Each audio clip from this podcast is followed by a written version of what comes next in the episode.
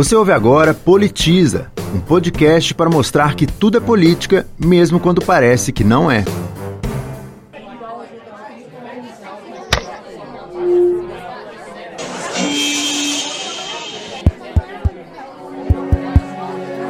E dominando as primeiras hesitações da estreia, subo hoje nesta tribuna para vencer mais uma etapa da nossa evolução política e iniciar definitivamente a vida ativa da mulher parlamentar no Brasil. Se a voz feminina, interpretando os trechos clássicos da política nacional, não atingir as profundezas e a gravidade das vozes que ecoam neste recinto, produzirá ao menos vibrações novas alcançando, na sua agudeza, notas inéditas para os ouvidos habituados a essas sessões. Sou como todos os que aqui se encontram, uma brasileira integrada nos destinos de seu país e identificada para sempre com seus problemas.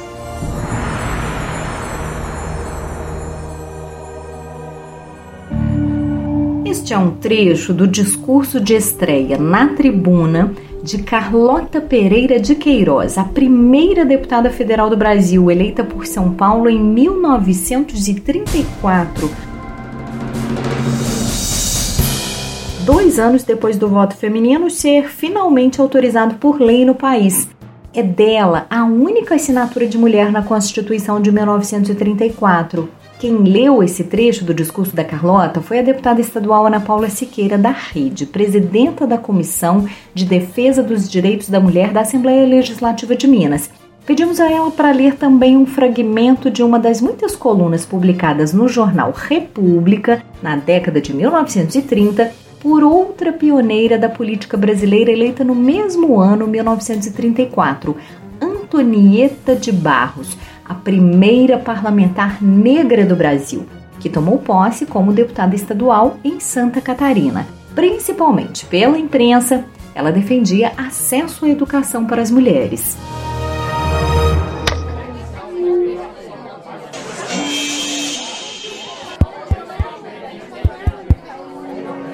Há, contudo, uma grande lacuna na matéria de ensino. A falta de um ginásio onde a mulher possa conquistar os preparatórios, bilhete de ingresso para os estudos superiores. O elemento feminino vê assim fechados diante de si todos os grandes horizontes. Daí o recurso dos professores particulares, o que exige grande dispêndio e dá margem a que só as favorecidas de fortuna consigam a aquisição dos preparatórios as mulheres alcançaram o poder político no Brasil antes mesmo de chegarem às urnas. Luísa Alzira Soriano foi a primeira a vencer uma eleição no país e a primeira prefeita eleita na América Latina. Ela assumiu a prefeitura de Lages, uma pequena cidade do Rio Grande do Norte, em 1929, três anos antes da conquista do voto feminino no país, que só chegou em 1932. Isso foi possível porque curiosamente, uma lei estadual autorizava a participação das mulheres na política local.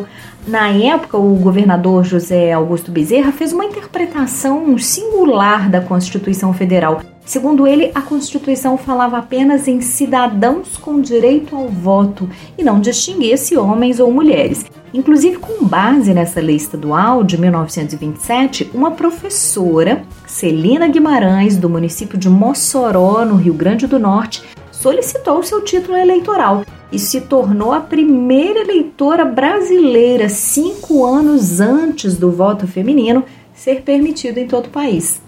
Essas são algumas das muitas mulheres que fizeram história na política brasileira. Mas apesar das conquistas que elas obtiveram, esse é um caminho que tem sido percorrido a passos lentos no país. Vale lembrar que quando o Brasil autorizou o voto feminino, a Nova Zelândia, primeiro país do mundo a fazer isso, já tinha tomado essa decisão quase 40 anos antes, em 1893.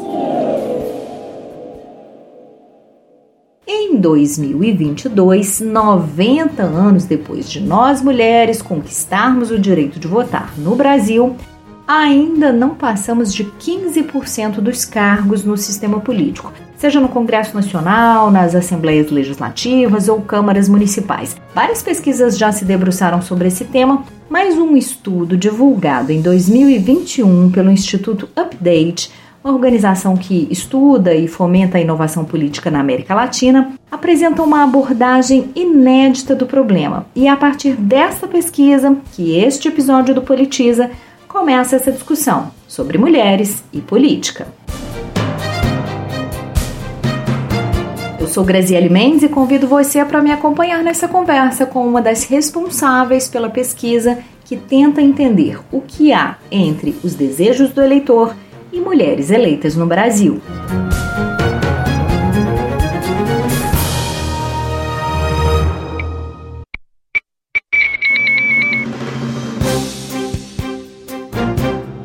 Meu nome é Débora Tomé, eu sou doutora em ciência política pela Universidade Federal Fluminense e trabalho com temas relacionados à mulher e acesso ao poder escrevo livros, eu trabalho com mulheres e acesso ao poder com mulheres da política, eu trabalho relacionada a servidoras públicas, dando aula para mulheres nesse, sempre nesse setor de liderança.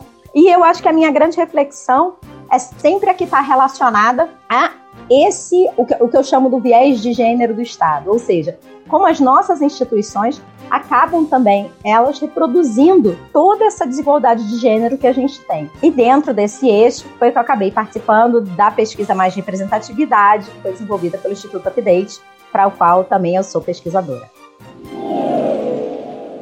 Débora, antes da gente começar a falar sobre essa pesquisa, que é interessantíssima, a gente tem muito o que conversar, mais representatividade, eu queria que a gente desse alguns passos atrás para começar com uma dimensão histórica desse marco dos 90 anos do voto feminino no Brasil, até para entender por que, que a gente tem avançado mais tão lentamente nessa ocupação do sistema político, né? Quer dizer, a gente conquistou esse direito essencial, que foi o direito ao voto em 1932, e aí? Aí, o que, que aconteceu? Isso já se traduziu imediatamente? Mulheres eleitas? Eu sei que é uma história longa, mas eu queria que você ajudasse a gente a compreender como é que a gente chegou até aqui numa representação ainda baixa no sistema político, né? Então, Graziele, é, muito obrigada pela, pelo convite. É sempre um prazer tentar explicar um pouco dessa história que é tão longa, alguns pequenos ganhos e uma história que acabou sendo de resultados ainda muito tímidos, muito sofríveis, eu diria, no que diz respeito a essa participação política das mulheres, né, no Brasil, no caso específico do Brasil. O Brasil, ele é o segundo país da América Latina em que as mulheres conseguem o direito ao voto, muito lideradas pela Berta Lutz, que é uma grande feminista, uma mulher muito importante nesse diálogo, porque ela cria, né, a Fundação Brasileira pelo Progresso Feminino. Isso acontece em 1932. A partir dali, o processo que a gente vive é um processo de baixíssima representação feminina em muitos anos que se seguem até o final da ditadura militar. Então, imagina você que a gente está falando de 32 e eu estou falando de 1985. Então, são 53 anos que a gente passa em que tinha uma mulher representante, duas, até que acontece um movimento de anistia. As mulheres se reorganizam lá no final dos anos 70 e elas vêm com toda a força para, logo depois das diretas já, passarem a integrar é, novamente os, os governos, né? Assim, passar a concorrerem a cargos eletivos, a tudo isso. É, aí você tem um aumento mais substantivo da quantidade de deputadas federais. Só que o que, que acontece? Desde então para cá, esse crescimento ele continua acontecendo de forma gradual, mas é muito gradual. Isso faz com que o Brasil tenha hoje é 15% da sua Câmara dos Deputados composto por mulheres. Esses 15% eles são um número muito baixo na comparação mundial. Então, o Brasil oscila ali entre o centésimo quadragésimo e o centésimo quinquagésimo entre 190 países quando a gente olha para a representação feminina. É um número muito baixo. Ainda é muito pouco o que a gente consegue. E quanto menos mulher dentro das, das câmaras, dentro das assembleias, isso também dificulta levar adiante algumas agendas que têm uma perspectiva mais feminina. Bom, vamos tentar entender isso tudo a partir dessa pesquisa que você fez junto com outros estudiosos, né, que é muito interessante, que é a mais representatividade. E eu queria que você primeiro começasse explicando como é que foi feita essa investigação, por onde, por que fatores vocês partiram, o que, que vocês analisaram, o que vocês queriam com ela. Essa pesquisa, ela nasce da preocupação de entender o que está acontecendo com os que a gente chama de grupos subrepresentados ou de grupos marginalizados na política. Então a gente olha especificamente para três grupos, que são mulheres, pessoas negras e pessoas LGBTQ, para tentar entender o que está acontecendo para essas pessoas não entrarem na política. Para isso, a gente fez duas pesquisas grandes, uma com Datafolha e outra com Opinion Box, que são pesquisas é, quantitativas mesmo, que a gente tenta entender o que, que leva a pessoa a votar ou não votar, nesse caso, nesses três grupos que eu mencionei, né? Ou seja, mulheres, pessoas negras e pessoas LGBT. E quando você olha, você tem um grande apoio às cotas, sobretudo as cotas para as mulheres, que já são uma política é, empregada há mais tempo. A gente tem as pessoas manifestando seu desejo de votar em mulheres e as pessoas também manifestando a chance de mulheres negras serem eleitas. Isso também aumenta a chance de você votar em alguém quando você acha que ela pode ser eleita. Um outro grupo que a gente conversou foram candidatas e candidatos de primeira viagem, né? Que a gente tentou entender essas pessoas que estavam se candidatando é, para vereador em 2020, quais eram as dificuldades, onde estavam os nós, onde elas viam que eram suas próprias limitações para chegar ao poder. E é muito interessante identificar nessa conversa o papel dos partidos. O que a gente começa a identificar é que os partidos eles não dão o apoio necessário para uma candidata de primeira viagem. Essa candidata de primeira viagem ela precisa ser conhecida, então ela precisa fazer uma boa campanha. Para isso, ela precisa receber o dinheiro com antecipação para poder investir na própria campanha. E isso não acontece. Não só isso, as pessoas que são os líderes locais dos partidos, eles apoiam candidatos que já estão lá, ou candidatos que já são do seu núcleo que na maior parte das vezes são homens brancos, homens brancos e heterossexuais. Então esses outros grupos, eles não conseguem ter esse apoio também de poder que a gente sabe que é necessário para eleger um candidato. A gente fez 99 entrevistas, é, foram 51 entrevistas antes das eleições e 48 após as eleições, e a gente conversou longamente com esses candidatos e candidatas, e os nós passavam muito por essa relação, que não é simples, que é essa relação com o partido. Uma outra etapa dessa, dessa pesquisa da mais representatividade também foi tentar entender essas novas iniciativas que estão surgindo. São no Brasil hoje mais de 100, mais de uma centena de iniciativas de renovação política, que elas ajudam, tentam, quer dizer, dar esse apoio, né? A gente chama de iniciativas de apoio a candidatas e candidatos. São iniciativas que tentam é, trazer informação, muito suporte, né, de voluntário, suporte legal, suporte contábil para esses candidatos e candidatas que não estão encontrando esse suporte dentro do partido. Mas vai desde movimentos como o Acredito, o Renova BR, é, até movimentos como Nova Frente Negra, movimentos como a Partida, Elas no Poder e daí em diante. E o que, que também ficou evidente para a gente nessa pesquisa. Não existe um diálogo entre essas iniciativas e os partidos, porque as iniciativas surgem justamente muito nesse viés de suprapartidarismo. Então, as iniciativas acabam se afastando dos partidos. Então, tem uma desconfiança de parte a parte. E qual é a dificuldade disso? Quando o partido ele não confia na iniciativa, isso muitos candidatos e candidatas trouxeram para nós, esses candidatos que vêm das iniciativas não são bem tratados no partido também por isso. A gente também trabalhou com dados do TSE para tentar entender se as mulheres estavam se candidatando, se elas não estavam se recandidatando. Isso é uma outra coisa que a gente identificou, que as mulheres se recandidatam menos que os homens, ou seja, elas, mulheres já no poder, elas é, muitas vezes não vão para a reeleição, ou vão menos que os homens, uma vez que elas se candidatam, elas sim se reelegem, e a gente identifica alguns gargalos ao longo do processo, né? Então a gente fala, a mulher, é, quando ela decide, a mulher é uma pessoa negra, é uma pessoa é, de orientação sexual que não seja heterossexual. Ela, essa pessoa se decide se candidatar, ela tem um momento zero, que é o momento que ela tem que falar assim: poxa, eu gostaria de entrar para a política. Esse momento, ele já está muito contaminado, sem a gente perceber, com a própria perspectiva de chances que você vê adiante. Então, essa, essa mulher, ela já vai pensar duas vezes. Do tipo, poxa, mas espera aí, mas tem muita mulher na política? Não tem? Olha, as mulheres estão aí sofrendo violência, eu não quero sofrer violência. Então, esse é um gargalo. Aí a mulher decide se candidatar, ela vai para o partido. Ela precisa entrar na chapa. Entrar na chapa com as cotas não é impossível, porque muitos partidos estão procurando mulheres. Então, ela consegue entrar. Chega no momento seguinte, que é o momento da campanha em si, nesse momento da campanha, ela vai ter uma dificuldade, porque ela para fazer campanha ela precisa de dinheiro e ela precisa de suporte das lideranças do partido. E aí ela já encontra muita dificuldade. E aí vem um quarto, é, um quarto momento que é junto com esse da campanha, que é a questão do eleitorado. Porque além de todo esse esforço, a gente também fez vários grupos focais. A gente fez 10 grupos focais com oito pessoas cada um, que são aqueles grupos que a gente conversa com as pessoas para tentar entender por que, que elas votam em mulher ou não. E é muito interessante quando você olha o grupo focal, que o grupo focal diz o seguinte: você pergunta para todo mundo. Ah, se tivesse esse candidato e essa candidata, você votaria em mulher? Todo mundo diz votaria. E quando você pergunta assim, tá, mas quem você acha que vai ganhar? Aí todo mundo fala que é o homem. Nos parece que isso acaba impactando a decisão do voto. Porque ninguém quer desperdiçar o voto, né? Esse conceito de desperdiçar, ninguém gosta de desperdiçar voto. Então a gente acaba querendo é, escolher uma pessoa que tenha chance. Então essa também pode ser uma explicação para esse baixo voto nas mulheres, que foi algo que a gente identificou ao longo da pesquisa, assim, que é, uma, é um outro achado, né? Uma pesquisa enorme. Enfim, ela fornece uma série de achados.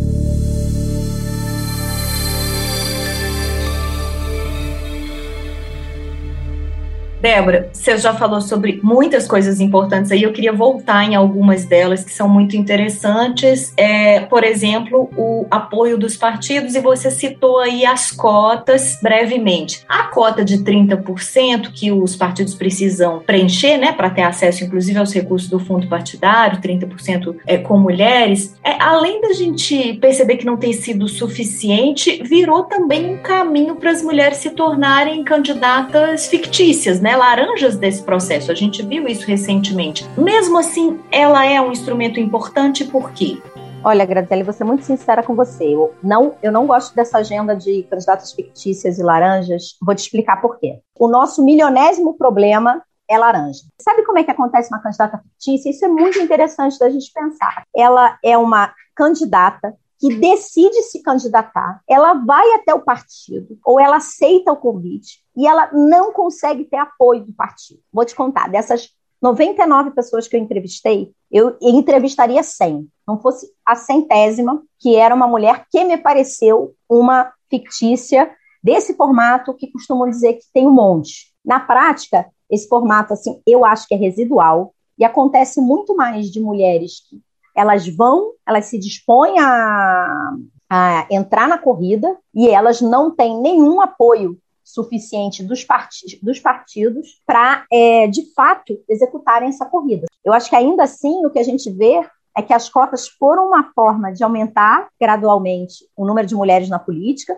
e elas são uma forma, sim, de empurrar por outras necessidades, como vem sendo, eu acho ao longo do tempo quando você já está no poder, você tem muito mais chance de ser reeleito do que alguém que não está eleito. Quer dizer, como as regras são feitas, isso impacta no resultado do jogo. Isso não quer dizer que eu acho que não tem que ter reeleição. O que eu defendo, por exemplo, no caso das mulheres, é reserva de vaga. Então, assim, é perfeito? Não é. Mas eu acho que a única forma é, é mudando as regras, e isso também fica bem, isso fica mais claro porque o TSE em 2018, o STF decidiu, o TSE ratificou, que o 30% dos fundos partidários e de fundo especial de campanha tinham que ir para as mulheres. Essa decisão acaba tendo impacto é, no percentual de mulheres eleitas. As regras elas são feitas para beneficiar quem está, no poder, quem está no poder e as regras são capazes de criar resultados diferentes. Qual que é o papel do eleitor de fato e, sobretudo, da, da eleitora? É, até que ponto mulher vota mesmo em mulher? Se sim, se não, por quê? E outra coisa que eu queria que você discutisse também é o fato de que uma mulher eleita não significa necessariamente que ela def vá defender pautas de gênero, né? Como é que essas duas coisas conversam? Vamos lá, vou começar é, com a tua primeira pergunta. O meu desejo é que homens e mulheres votem em mulheres.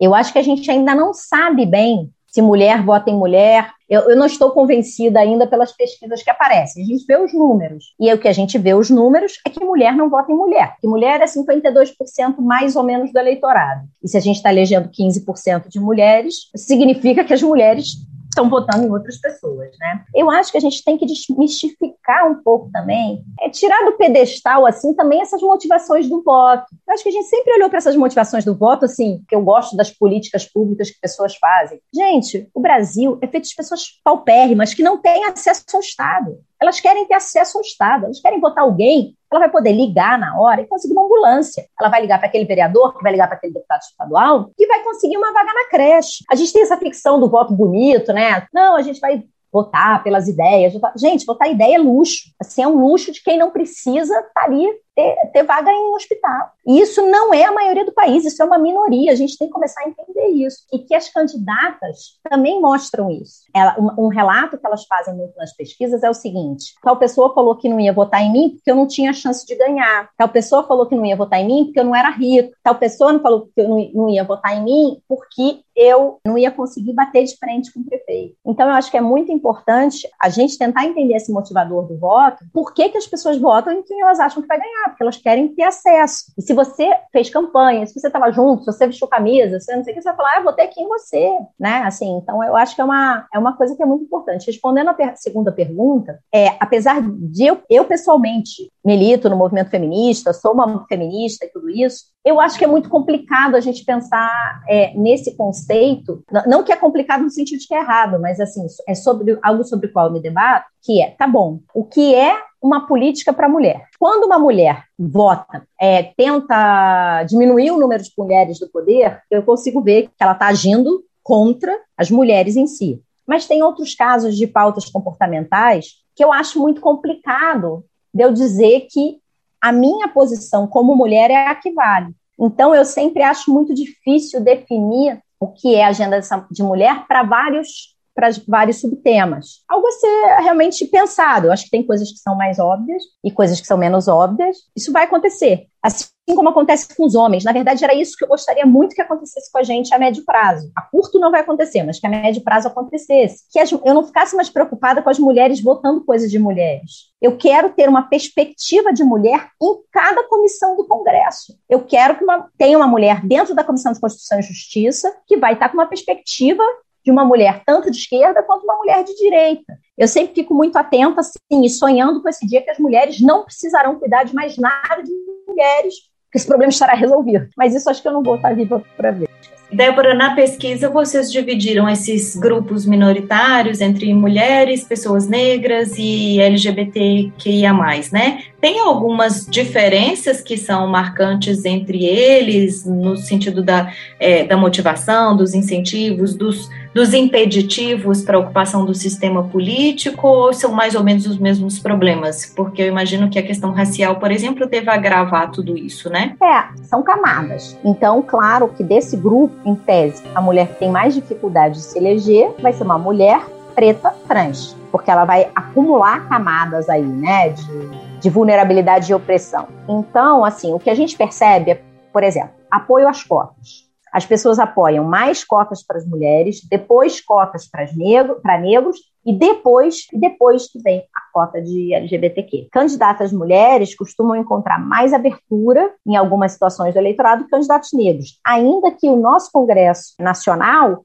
tenha proporcionalmente mais negros do que ele, do que ele tem mulher. Ele, veja bem, ele tem poucas mulheres negras, porque a gente está botando duas opressões. Mas quando a gente olha apenas negros e apenas mulheres, é maior o percentual de negros do que o percentual de mulheres. E eu gosto de chamar a atenção, eu acho muito importante chamar a atenção para esses dois grupos, porque esses dois grupos são o caso mais evidente que a gente tem no Brasil de subrepresentação, porque tanto negros quanto mulheres são grupos majoritários no Brasil que estão absolutamente minorizados nas assembleias, nas câmaras vereadores e na Câmara Federal. Então, assim, a gente está falando de uma maioria de população quando a gente fala de negros e quando fala de mulheres, e eles não estão lá representados, né? Outra coisa que a gente identificou que eu achei que foi interessante é o seguinte: no grupo focal, uma coisa que a gente identificou é, com a mulher aparecia muito uma coisa que a gente chama de sexismo benevolente. É um termo técnico para dizer assim: ah, eu quero votar em mulher porque as mulheres são mais honestas, porque as mulheres cuidam mais. É difícil explicar isso, mas a gente não vê como uma coisa positiva, porque a gente acha que isso acaba estereotipando as mulheres, estigmatizando e tal. Mas isso aparece. E esse tipo de, de um, uma, uma percepção em relação aos negros com mais benevolência, isso não aparece no eleitorado. E as pessoas continuam repetindo: ah, você votaria no negro, você votaria na mulher? Sim, sim. Mas quem vai ganhar? É o homem branco. Débora, a pesquisa aponta alternativas, aponta saídas para que essa diversidade aumente, para que nós tenhamos mais mulheres, mais pessoas negras, mais pessoas LGBTQIA na, na política? Na pesquisa, a gente estava muito preocupado em entender o papel dessas iniciativas nesse esforço. Mais de 100 iniciativas em todo o Brasil significa que tem, no mínimo, mil pessoas, mas é muito mais, duas mil pessoas em todo o país que estão trabalhando para isso acontecer. E nesse sentido, a gente traz que é preciso estreitar esse diálogo com o partido. Então, acho que para a gente é muito claro que política é feita com a intermediação do partido, essa política institucional eletiva, né, quando a gente está falando de eleições. Então, a gente precisa que o, os partidos entrem nessa, nesse debate de uma forma mais efetiva, dispostos a fazer a transformação, né? Então eu acho que é assim um, um, algo que aparece para a gente com muita clareza é isso. Eles precisam estar mais permeáveis a essa diversidade, a essa, a esses novos candidatos. E quem vive os dilemas de ser candidata e eleita num universo dominado por homens? O que pode compartilhar sobre essa experiência para nos ajudar a entender o tamanho do desafio? Foi o que a gente perguntou para a deputada eleita para presidir a Comissão de Defesa dos Direitos da Mulher na Assembleia Legislativa até 2022. Eu sou Ana Paula Siqueira, deputada estadual em Minas Gerais. Sou do partido Rede Sustentabilidade, sou a primeira deputada eleita pelo partido aqui no estado. Estou exercendo o primeiro mandato Sou professora, alfabetizadora, assistente social, estou presidenta da Comissão em Defesa dos Direitos da Mulher, represento a maioria da população mineira, que são é, mulheres, negros e povos periféricos. Eu venho de uma região de periferia da nossa capital e sinto aqui a responsabilidade de dar voz a essa população que há muito não ocupa o espaço de decisão política. Deputada, muito bem-vinda ao Politiz, obrigada pela sua participação aqui no nosso podcast. E eu queria começar perguntando para a senhora o seguinte: em que momento a senhora decidiu entrar para a política e quais foram as suas preocupações na época? Bom, Grisele, primeiramente eu que agradeço o convite, é sempre uma oportunidade poder estar aqui com vocês e falar um pouco sobre tantas motivações e todas as questões que impactam a presença de mais mulheres na política e os impactos, reflexos né, na nossa sociedade. Bom, eu digo que não há assim um, um marco, uma data específica, um momento específico para essa decisão. A minha estada na política ela vem de uma construção que eu poderia até dizer que é uma construção de consciência. Eu venho dos movimentos de é, participação popular, aqui em Belo Horizonte, já acompanhei outros mandatos, venho de construções partidárias. E em 2018, quando nós iniciávamos o processo da eleição estadual, a gente percebeu, naquele momento, a importância de apresentar uma candidatura feminina que poderia representar é, uma quebra nesse ciclo né, que a política tem de não trazer para dentro desse espaço mulheres, negras. E é importante estar dentro do espaço de decisão política com o olhar que eu tenho, não só pelo fato de ser assistente social, mas por é, crescido e desenvolvido muitos trabalhos na perspectiva da integração das comunidades, da integração das pessoas com o poder público, foram aspectos que me direcionaram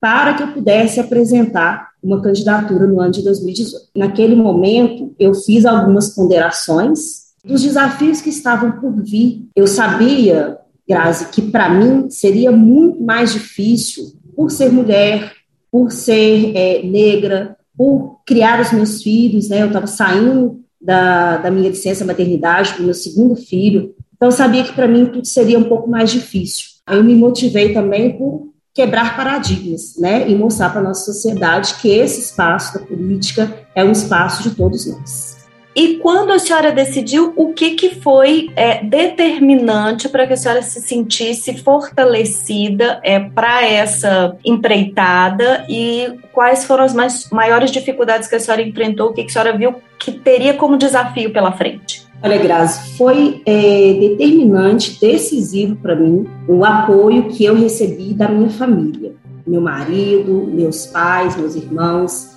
minha sogra. A eleição ele é um período muito intenso, de muita exposição, e eu precisava, naquele momento, conciliar todo esse trabalho com é, a minha vida pessoal, de conciliar a maternidade e de ter que convencer a população de que a política é um espaço para todos e para todas, e de que a política é um espaço essencial para a transformação da vida das pessoas. Foi preciso desmistificar esse ambiente de que a política é, é um ambiente ruim. A gente precisa mostrar para a população que, se esse espaço é, não for ocupado por é, pessoas que têm um compromisso social, têm um compromisso com a vida das pessoas, vai ser ocupado por outros interesses. E um outro ponto de desafio muito grande é convencer as pessoas do potencial das mulheres. Né? As pessoas, elas, a sociedade, de uma forma geral, ela não acredita no potencial das mulheres na política. Então, o tempo todo da eleição, eu passei sempre é, chamando a atenção das pessoas para as quais eu consegui falar da importância que é ter mulheres na política. Outro desafio importante é na hora de fazer a composição das chapas para a eleição. As lideranças femininas, muitas delas não querem participar, elas topam apoiar, elas é, têm disposição para apresentar é, os nomes, né, levar as candidaturas para dentro dos seus espaços, mas, em geral, elas não querem se colocar no processo. Por quê? Porque é, se receiam da exposição. Muitas das nossas lideranças femininas não estão preparadas para falar, para apresentar as suas propostas, para dialogar com com a nossa população, se sentem inseguras, constrangidas, principalmente se tiverem muitos homens, né, é, no seu entorno. Então, eu vejo que para termos também mais mulheres na política, a gente precisa formar mulheres, qualificá-las, prepará-las para entender o seu papel na sociedade e construírem as suas candidaturas. Eu participei da acompanhando as eleições de 2020, as eleições municipais, e eu realizei um curso de formação para mulheres, seriam candidatas a vereadoras, vice-prefeitas e prefeitas, né? E foi muito importante é, fazer essa formação, porque as mulheres, elas precisam de espaço para a sua fala, para a colocação das suas ideias, para a organização das suas propostas de trabalho, e a gente sabe que nem sempre a nossa sociedade, a nossa cultura prioriza as mulheres nesse, nesse ensinamento. Então, acho que essa é uma deficiência que a gente tem, foi um desafio que eu enfrentei na eleição de 2018, que eu vi na eleição de 2020 e que eu espero que a gente tenha superado aí para a próxima eleição. Capacitar mais mulheres, estimular que, de fato, elas estejam em condições de não só colocar os seus nomes nas chapas, mas que de verdade defender os seus ideais. Deputada, e quando a senhora ganhou a eleição, como é que foi chegar na Assembleia Legislativa, subir a tribuna pela primeira vez? E eu queria que a senhora falasse também de uma demanda muito importante que a senhora já chegou apresentando, que era pessoal, mas também coletiva, que foi a licença maternidade para as parlamentares, né? Eu me lembro que nós, servidoras, na época, nos espantamos porque a gente imaginava que já existia, e a senhora mostrou que não, né?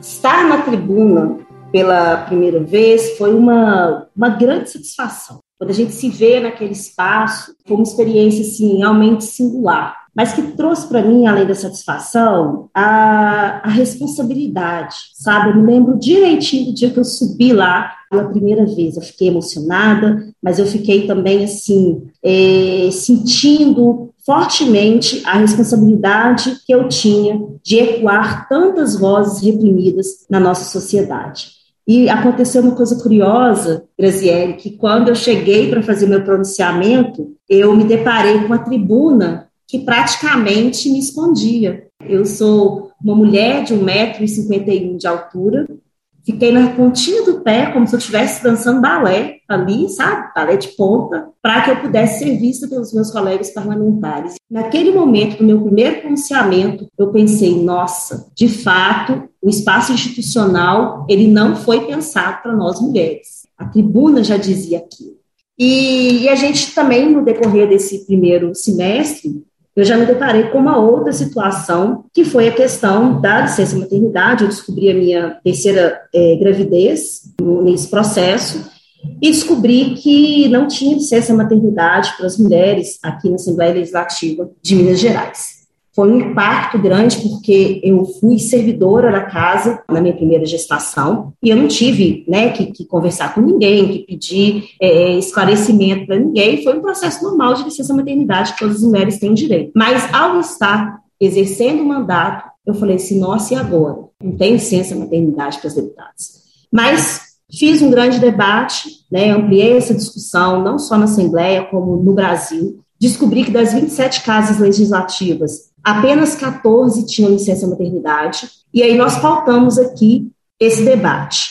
Qual que foi a, a, o finalístico disso? Em dezembro do, do ano de 2019, nós fizemos uma alteração na Constituição do Estado, através de uma PEC, inclusive os meus colegas deputados aqui chamam a PEC Ana Paulo, né, incluindo a licença maternidade dentro da Constituição do Estado, para garantir que as próximas parlamentares estejam seguras do seu direito não valeu para mim, sabe, Gisele? Mas é a contribuição, o legado que a gente deixa para falar e deixar bem claro que a política é um espaço para todos. Os desafios são inúmeros. Por exemplo, a política é algo muito ágil, né? Ela acontece o tempo todo. Os debates eles não têm uma data marcada. A gente tem a reunião de plenário ordinária, mas as discussões não se, se esgotam ali. Você tem reuniões, por exemplo, happy hours, que acontecem fora do espaço físico da Assembleia. Vira e mexe, a gente tem notícias aqui nos grupos, ó, oh, vamos ali, senhores deputados, né, vamos ali tomar um chopp, aproveitar, a gente discute, aprofunda em determinados debates.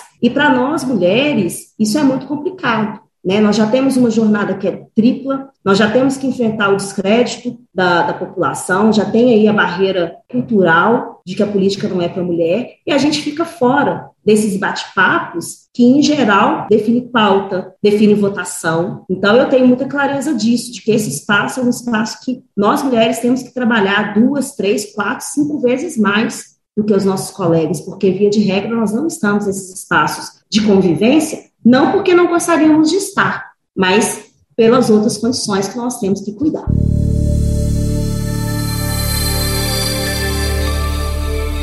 Deputada, e tudo isso que a senhora falou mostra para a gente também o papel da diversidade de gênero na política, né? A senhora apresentou uma pauta é, que muito provavelmente não seria apresentada como da licença maternidade por um deputado. Existem pautas que simplesmente não são pensadas pelos homens?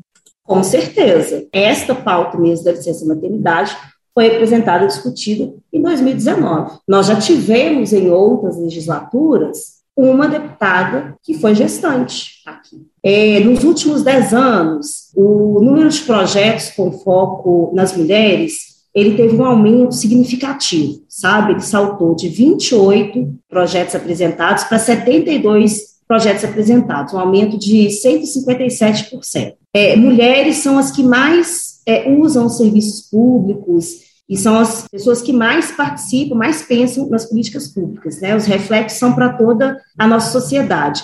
E esse dado, ele nos mostra que foi um dado que eu fiz um levantamento aqui pela Comissão de Defesa dos Direitos da Mulher. Ele cresce com a, o aumento também da participação de mais mulheres na política. E ele traz projetos apresentados por deputadas, mas também por deputados. O fato de termos mais mulheres na política provoca até os próprios homens na política a pensar projetos e políticas públicas que vão de encontro às necessidades das mulheres. Deputada, e ainda assim a nossa representação feminina no sistema político é muito baixa, né? A senhora é uma das nove deputadas da Assembleia de Minas, é, foi eleita num ano em que a bancada feminina aumentou, né, de seis para dez parlamentares. É, depois uma delas, que é a deputada Marília Campos, deixou o cargo para assumir a prefeitura de Contagem, hoje são nove. Foi um aumento importante, mas ainda é muito pequeno se a gente pensar que são 77 vagas de deputados na casa, né? O que, que na opinião da senhora falta ainda para equilibrar esse jogo? O caminho é longo, mas nós precisamos resistir e precisamos trazer mais mulheres para dentro desse nosso debate, mas também para uma certa convivência com esse ambiente da política. É, como eu falei numa das, das nossas perguntas aqui, as mulheres muitas vezes elas não querem se colocar porque elas têm limitações, elas têm até o próprio preconceito sobre estar na política e, e medo. Né? Então, eu acho que a gente precisa investir em mais formação, a gente precisa fazer uma mudança cultural de que as mulheres devem estar nesse espaço. É, falta acreditarmos no potencial das mulheres, muitas mulheres ainda não acreditam seus votos em mulheres, é, é, algo que pode realmente transformar as urnas, né? Já pensou 52% votar em mulheres? Automaticamente a gente promoveria um aumento da participação feminina, né, em quaisquer dos espaços. A gente precisa superar essa questão do machismo estrutural, porque ele também inibe a participação das mulheres, faz com que as mulheres sejam vítimas de violências, violências institucionais, violências políticas. A gente tem vários casos de vereadoras, de deputadas, né, de senadoras que são desrespeitadas no exercício da sua função. E isso dificulta mais mulheres estarem conosco. Ninguém quer ser constrangido, ninguém quer ser coagido. Aqui a gente percebe claramente, sim, o tempo todo nós mulheres temos que provar algo. Não interessa o quê, nós temos que provar, provar que somos melhores, provar que estamos trabalhando.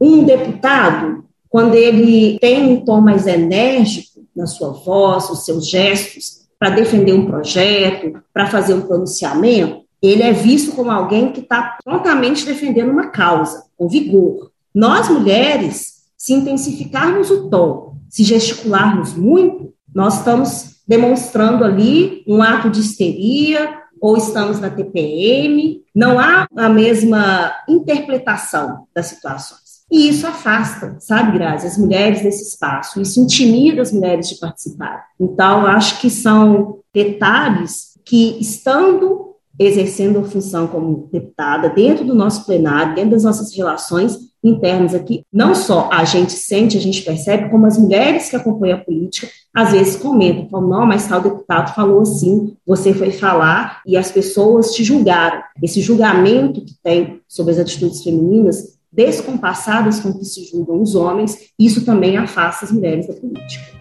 Deputada, e mesmo com tudo isso, nadando contra toda essa corrente, estamos conquistando, né, lentamente, mas estamos avanços importantes, né? A senhora preside uma comissão de defesa dos direitos da mulher na Assembleia Legislativa de Minas, que é recente, começou, começou como temporária e depois foi transformada numa das comissões permanentes da casa. Qual que é o papel desse tipo de conquista e por que que esse tipo de espaço específico para pautas de gênero é importante é, de ser criado e mantido nas instituições? Extremamente importante, porque demarca a efetiva participação das mulheres no processo. Eu tenho uma satisfação muito grande de estar presidenta da Comissão de Defesa dos Direitos da Mulher e de ter pautado, por exemplo, aqui na, na Assembleia, a criação da Procuradoria da Mulher e também da bancada feminina. São espaços que demarcam e dão mais vozes as mulheres, né, as parlamentares, a bancada feminina, ela vai fazer com que a gente tenha mais condição de defender os projetos, de falar em nome das mulheres da casa. Acho bem forte quando a gente conquista a comissão, quando a gente conquista esses espaços de fala, quando a gente conquista esses espaços de escuta, quando a gente constrói, como por exemplo vem sendo construído aqui na Assembleia, o Sempre Vivas, que é um marco também na participação das mulheres aqui na casa. Todo mês de março a gente tem uma atuação firme, colegiada, participada pela sociedade civil, por diversas instituições, a construção das pautas que são de interesse das mulheres, marcando aí não só o 8 de março, como o mês de agosto, que é também o mês de aniversário da Lei Maria da Penha. Então, todos esses avanços que a gente conseguiu, de comissão, de bancada, de procuradoria, de ter mais mulheres na política, de ter uma ampliação do número de projetos voltados para as mulheres, é a garantia de que as mulheres terão centralidade nos processos políticos. Mulheres e Política por Representatividade, Justiça e Respeito foi o tema escolhido para o Sempre Vivas em 2022. Como explicou a deputada, o Sempre Vivas é o grupo responsável por organizar na Assembleia Legislativa de Minas as ações do 8 de março, Dia Internacional da Mulher, junto com representantes de movimentos de todo o estado. A cobertura completa do evento você confere no portal almg.gov.br. O trecho do discurso da Carlota Pereira de Queiroz, primeira deputada federal brasileira, foi extraído de uma reportagem do site Congresso em Foco do canal UOL. Já uma das colunas de Antonieta de Barros, primeira deputada negra do Brasil, foi reproduzida do artigo de Elizabeth Maria Espíndola, divulgado no grupo de pesquisa Escravidão e Liberdade, que está no site com esse mesmo nome. As informações sobre as pioneiras da política foram obtidas no site Instituto Alziras, que tem fotos muito impactantes das pioneiras citadas neste episódio, cada uma em meio a uma multidão de ternos e gravatas. Vale a pena conferir. É o alziras.org.br. O estudo completo mais representatividade está disponível para consulta no site institutoupdate.org.br. Eu sou Graziele Mendes, fiz produção, roteiro, entrevistas e apresentação deste episódio. Edição e sonorização de Breno Rodrigues. Identidade visual de Clarice Maia. Revisão, Rosângela Rabelo. Todos os episódios do Politiza estão na página da Rádio Assembleia, lmg.gov.br barra rádio e em plataformas digitais. Este podcast é produzido e apresentado pela Rádio Assembleia de Minas Gerais.